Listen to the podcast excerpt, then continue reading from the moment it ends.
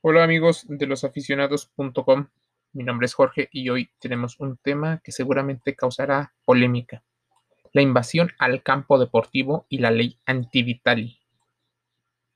Ayer en el campo del Raymond James Stadium, Tampa Bay, ocurrió un fenómeno que viene ocurriendo muy a menudo en eventos de gran convocatoria. Ya lo pasó la Champions League, la final del Mundial Rusia 2018. Y es que el sitio porno del ruso americano Vitali, eh, la pronunciación me costará trabajo, pero fue otra vez tema de discusión. Una de las grandes razones, porque otra vez un espontáneo, la estrategia que utiliza el señor Vitali junto con su sitio, ya había ocurrido incluso en la Champions. ¿Se acuerdan de que una rubia invadió eh, la final de la Champions League entre Tottenham y Liverpool? Bueno, su nombre es 15, novia de Vitali. Y aunque esto parezca un sitio de adultos común y corriente, lo cierto es que está revolucionando la publicidad de los medios de comunicación.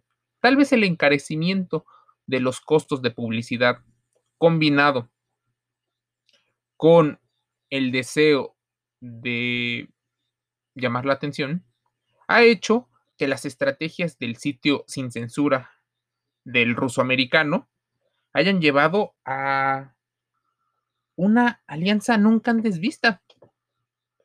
La alianza entre medios de comunicación, así como los dueños del alto nivel deportivo, están planeando y se rumora que entre pasillos poner sanciones a este tipo de acciones. La NBA le tiene prohibido el paso al señor Vitali por invadir la, una final en Cleveland, en la cual tenía escrito en el pecho un mensaje para el señor Donald Trump. Lo cierto es que las ligas de Estados Unidos podrían blindar sus espectáculos, primero cerrándole el paso, después evitando que su círculo cercano se acerque. Entre ellos, su novia, 15, así como incluso la mamá del señor Vitali, Elena Bulinsky, quien también ha invadido los campos. ¿Se acuerdan que esta señora Elena invadió la final del, del cricket entre Inglaterra y Nueva Zelanda? Bueno, la estrategia es parte de una política de publicidad que utiliza el sitio. La posible ley habla de manera informal que los ejecutivos están planeando no darle publicidad, que los fotógrafos tengan prohibido la difusión de las imágenes del sitio.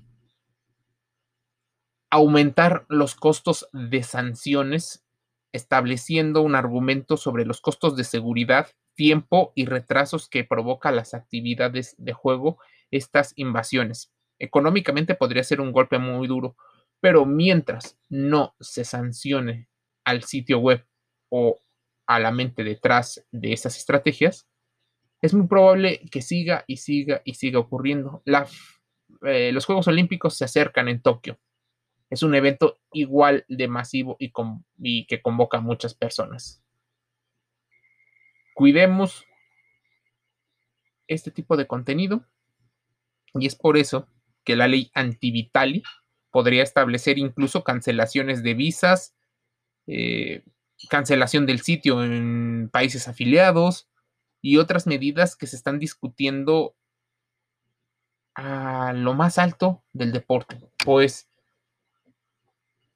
el costo del boleto y la transportación podría costar unos cuantos cientos o miles de dólares, pero si las sanciones no van de acuerdo a los millones que ingresa por esta publicidad encubierta, el símbolo de su estrategia es el triquini.